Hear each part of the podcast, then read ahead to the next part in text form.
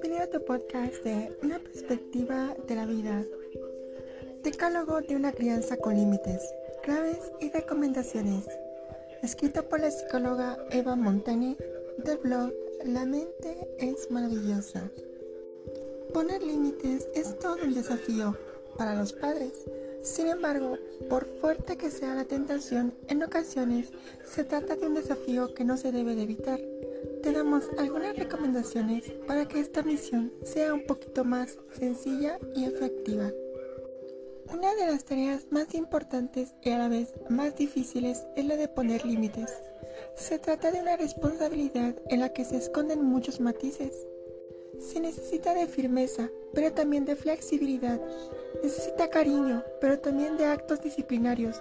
Necesita diálogo, pero también ejemplo. Necesita dictados, pero también explicaciones. Los límites sirven para educar, para transmitir unos determinados valores, pero no solo, también hacen que los pequeños se sientan más seguros, ya que para ellos los límites no dejan de ser referencias claras de lo que pueden y no pueden hacer en situaciones en las que no tienen experiencia. ¿Normas y límites significan lo mismo? En realidad, normas y límites son conceptos distintos, los límites son todas aquellas líneas rojas que no se pueden cruzar y se refieren a la integridad física y emocional de los demás, la seguridad, la salud, etc. Ellos también transmiten seguridad al niño, siempre que respeten sus necesidades de desarrollo y sus necesidades primarias. Son como las fronteras del territorio, dentro de las cuales el niño puede moverse, experimentar y jugar plena libertad. Asimismo, adquieren el carácter de referencia, de marco de contención, una guía que le indica al niño qué se puede o se debe hacer y qué no. Son reglas que ordenan sus comportamientos y le permiten una mejor percepción de la realidad al reconocer lo incorrecto de lo correcto.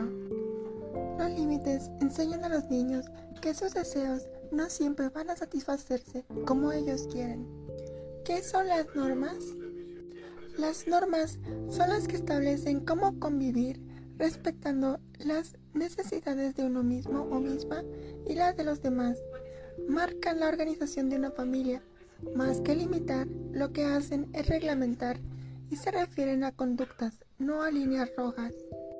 Las normas no pueden estar en contradicción con los límites, pero la diferencia con estos es que las normas sí permiten la negociación, son más flexibles.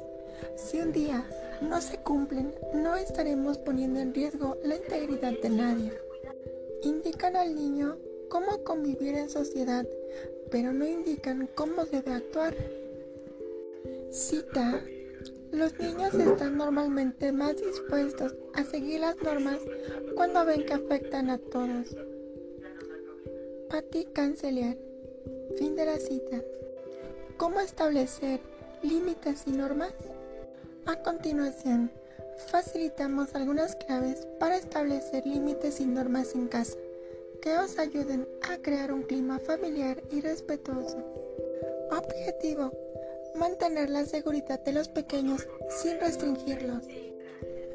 Deben ser cumplidos por todos los miembros de la familia. Deben transmitir respeto hacia los demás y hacia uno mismo o misma.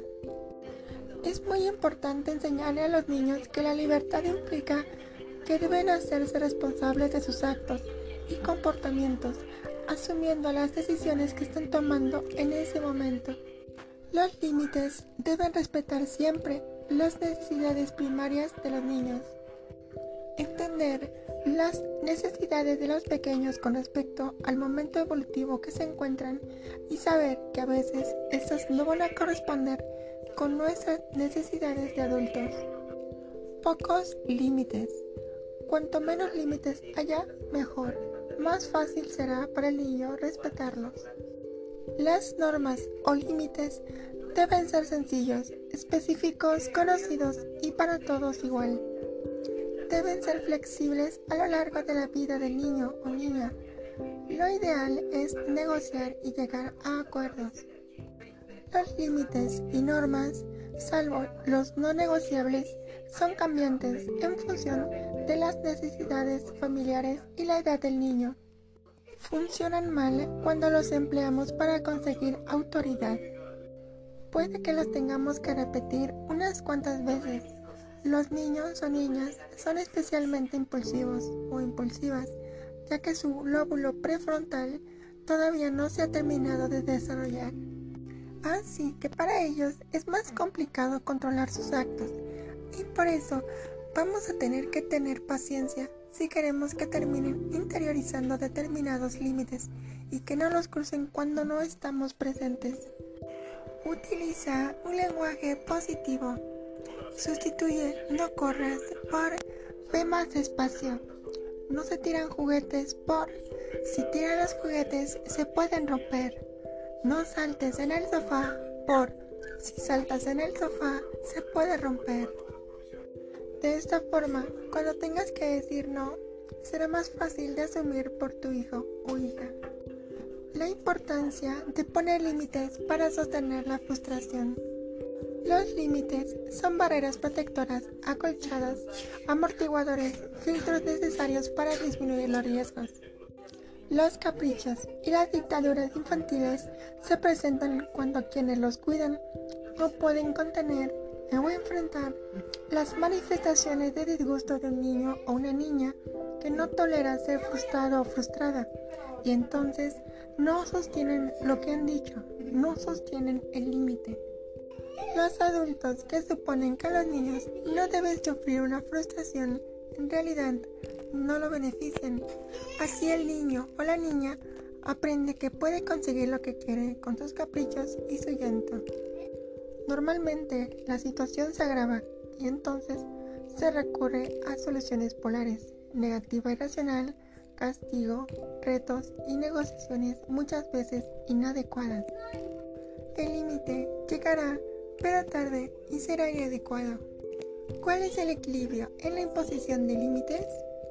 Los niños y las niñas pueden incorporar de a poco, que no pueden conseguir todo y en el momento los límites a tiempo y durante toda la crianza dependen de los adultos que puedan tolerar los caprichos del niño o la niña, acompañarlos en su formación y no ceder ante sus propias inseguridades. Los límites, además, le brindan al niño o la niña la oportunidad de pensar, de tomar la iniciativa, buscar soluciones favorecen el desarrollo de su identidad y fomentan la autonomía. Todos los niños y las niñas necesitan crecer con normas.